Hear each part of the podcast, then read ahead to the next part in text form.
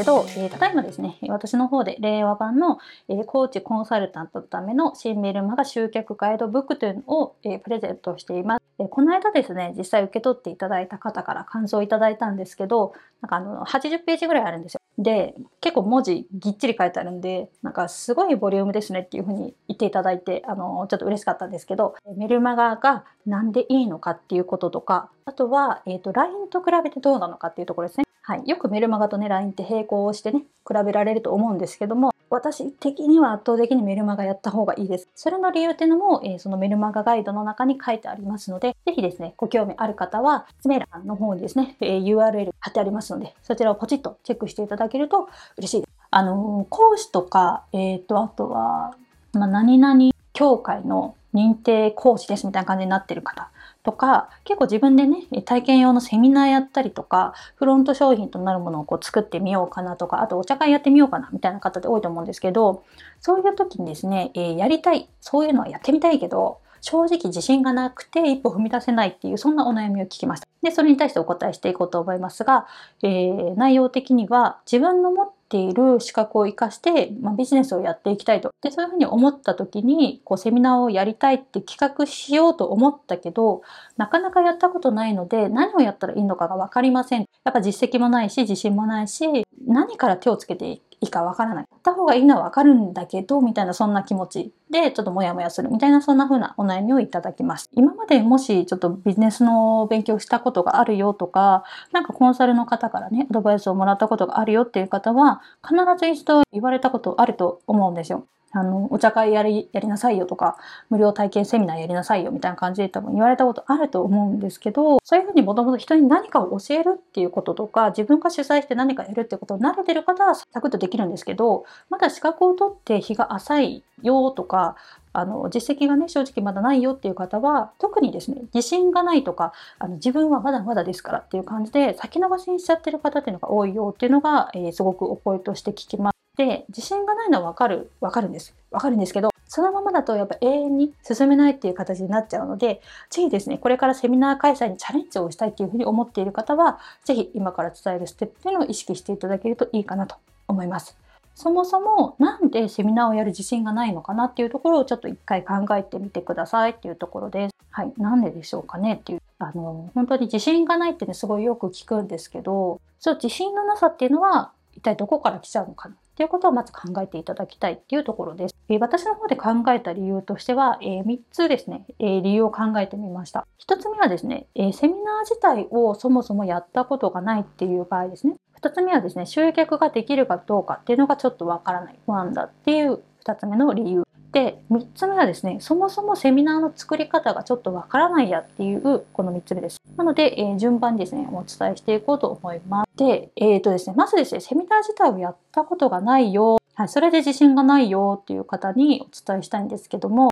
えー、誰でもですね、やっぱり最初は初めてですね、初めの第一歩っていうのがやっぱあるものなんです。で、あの今すでに活躍してる方っていうのを目にするとあんなの自分にはできないよと。本当に自分には無理だよねっていうふうに思ってしまってることが多いんですけどみんな最初へったくそなんもう当たり前なんです。もうそんなもんです。でまずは下手でもいいのでとりあえず第1回目をやるっていうことを心に決めていただきたい。もうやるって決める。日程決めちゃう。やるって言っちゃう。みたいな感じで。いつまでもどうしようかなっていう風に行ったり来たりしてるんじゃなくて、もうやる。この日やりますっていうのを決めるっていうことをまずやらないと永遠に第1回目は開催されませんので、なんか当たり前なこと言ってますけど、本当にこれです。やったことがないっていうんだったらまずやりましょう。どれだけ下手でもいいです。やろう。やるって決めるっていうところが、えまずですね、こう第一歩になってきます。自分からビジネスをやっていくっていうのを決めた時点で、受け身じゃなくて自分からアクションを起こす、発信していく、提供していくっていう、何か自分からことを起こすっていう、この癖をつけていただきたいんです。で、すべてにおいてやっぱり何事も初めての時ってすごい緊張しますし、ドキドキするし、不安だし、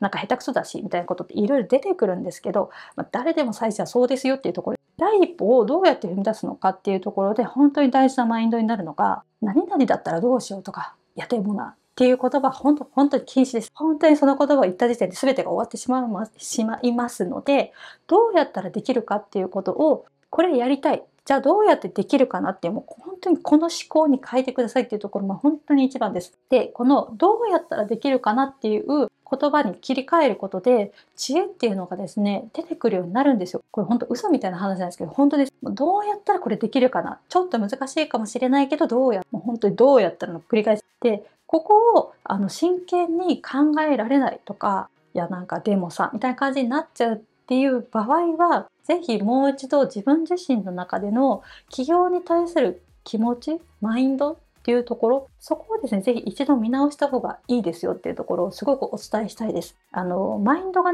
あのぐらついているのになんとかそれを見ないふりして頑張って進もうってやると本当にしんどいことになりますのでやっぱりですねこう自分の中でなんでこの仕事をやっていきたいんだろうかとか誰のために役に立ちたいんだろうかとかあのそういう風なですねうまくいくタイミングだけでやっぱないのでそうなった時に自分の踏ん張りが効くか効かないかってやっぱ大きな差になるのでその踏ん張りをそなんていうんですか他の誰かにモチベーションをかけてもらうじゃなくて自分でやっぱりこうやっていくっていうその気持ちを奮い立たせるためにも自分の気持ちの土台っていうのはしっかり持つっていうところをですねこう決めるっていうのが本当に大事です。もう決めるっていうことが多分キーワードなんでそれをぜひやっていただけたらなマインドを、えー、見直していただけたらなちょっと精神論みたいに、ね、なっちゃいましたけどそこがやっぱり一番かなっていうふうに思います。はい。とはいえですねとはいえですよ。あのそのそういうね、話ももう散々聞きましたと。もう私マインドぐらついてるんです。それ整えなきゃいけないってのは分かってるんです。分かってるんです。みたいな人もいると思う。自信がない人にね、えちっちゃくできるおすすめのステップっていうのを、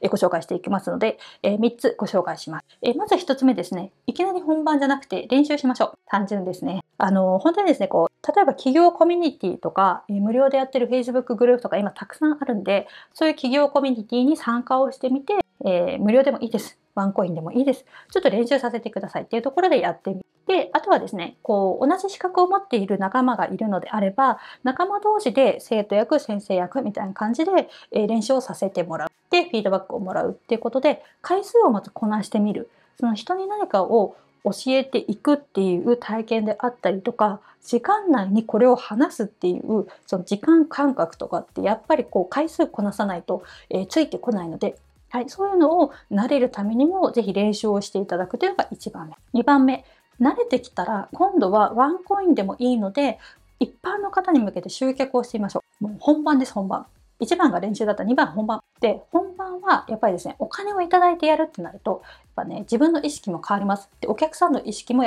います。無料とやっぱ違うっていうところがあるので、えー、1000円とかね、えー、でもいいです。1000円でもワンコインでもいいです。いきなり3000とか5000とかもらえないわっていう方は、本当に、え無料じゃないけど、本当に対価をいただいて、それのために自分がそれ以上の価値を返すんだっていう、この気持ちを持って真剣に向かい合うっていうところです。で、やっぱり一番力をつけるためには、やっぱ有料でやるのが一番早いです。はい。これはあの間違いない。でなんでかっていうと下手なことはできないなっていう気持ちもやっぱ起きますし満足してもらいたいというふうに本気になるからなんです無料だとですねやっぱねどっかで気持ちに緩みが出るんですよ無料だからとか参加してる人もタダで来てるんだからなんかこうなんだろうな。あのそんなに全力でやらなくても無料だからまあいっかみたいな感じでちょっとですね甘えが出ちゃう部分ってやっぱあるんですよ。あるんですけどやっぱねお金もらってやってるとその気持ちがですねこう一切通用しないので例えばこう本当に100円でもいいです。500円でもいいです。なんかちょっとお金をいただいて自分がそれに対して答えるみたいな体験っていうのをぜひですね重ねていただけたらなっていうふうに思います。で、えー、そこまでできたら次3つ目ですね、え、今度はですね定期的にやるって決めちゃいましょうというところではい。あの、テーマをですね、ぜひ先に決めておいて予告をしておきましょうというところですね。あの、やらざるを得ない状況での自分で作っちゃうっていうところです。もうやるって言っちゃったからやらざるを得ないよね、みたいなそんな感じですね。で、とにかく第1回目をやると決めた上で、自分が与える側になると心から決めてですね、もうやるなら仕方ない、もう腹決めてやっちゃおうみたいな感じで練習をする。え、まずは定額でもいいので、え少額でもいいのでいただいて、え本番を迎える。で、それの回数をどんどんどんどん、え数をこなしていくっていうのをやっていくと、えー、いつの間にかですね、有料で参加してくださった方から、なんかこう、すごいわかりやすかったとか、なんかこんな値段でいいんですか？みたいな感じのお声をいただいたりすると、自分の自信にやっぱなっていくんですよ。ちょっと話がそれますけど、自信がないやっていう方結構多いんですけど、あの自信ってね自分自身だけでつけられるもんじゃないなっていうふうに私はすごく感じてます。なんかこう自分でねこう私自信満々ですとか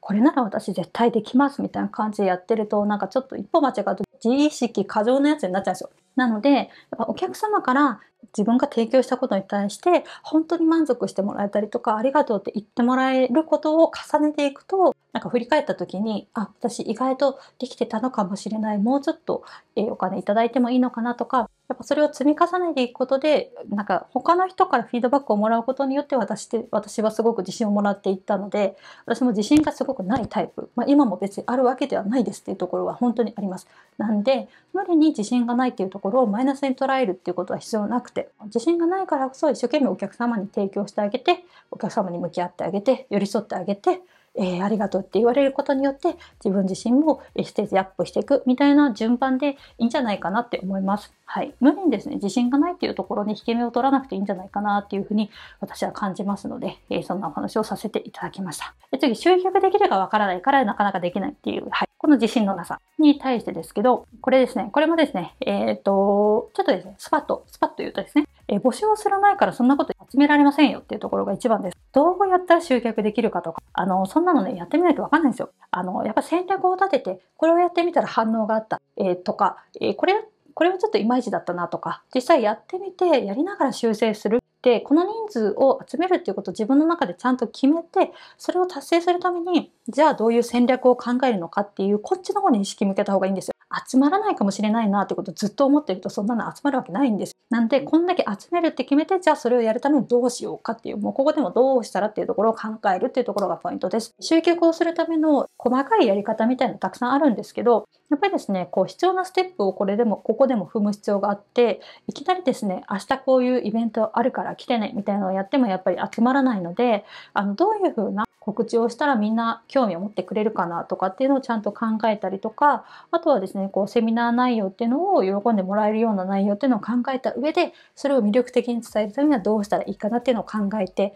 それをいつ何日前ぐらいから募集してたらみんなスケジュール立てやすいかなみたいなことを考えながらやっていくっていうそういうふうにやっていくのがすごく大事です。あの全てにおいてはやっぱり目的目標あとはなぜそれをやるのかっていうそこがですね自分の中で明確になっていないと行き当たりばったりでやっちゃうとやっぱうまくいきません。あのうまくいくかいかないかっていうのは本当にその本番当日よりも、えー、準備が本当に8割9割って言われるのと同じぐらい全てにおいて準備っていうのが本当に大事です。なので集客できるかどうかっていうのはやっぱり戦略を立ててやってみないと分かんないです。そんなので私も集客できるか分かんないから集客しませんってやってたらもうずっとね変わらないやっていうあの不安な気持ちをですねこうある日こうぶった切ってこう進み始めた結果やっぱいろいろ変わり始めたっていう経験がありますのでご集客できないかもしれないっていうところにフォーカスするんじゃなくてどうやったら集客できるかしらっていう、そこを考えようっていうところにぜひ気持ちを切り替えていただきたいっていうところが一番です。で、えー、3つ目ですね。こうセミナーの作り方がわからないっていう、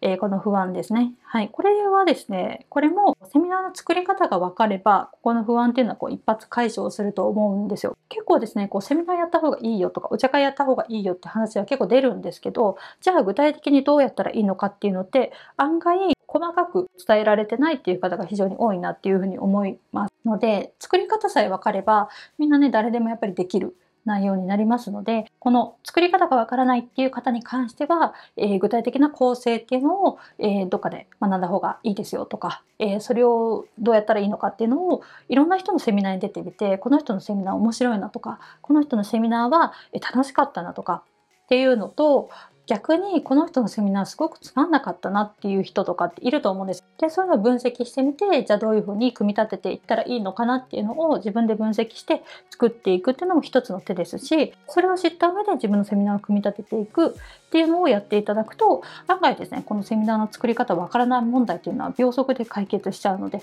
そういった方法で解消していただけるといいのかなと思います。はい、ということでですね、今日の内容は以上となってきますが、えー、いかがでしたでしょうか。ぜひ、え、ご相談、ご質問ある方は、えコメント欄もしくはメッセージで私の方に直接ご質問いただけると嬉しいです。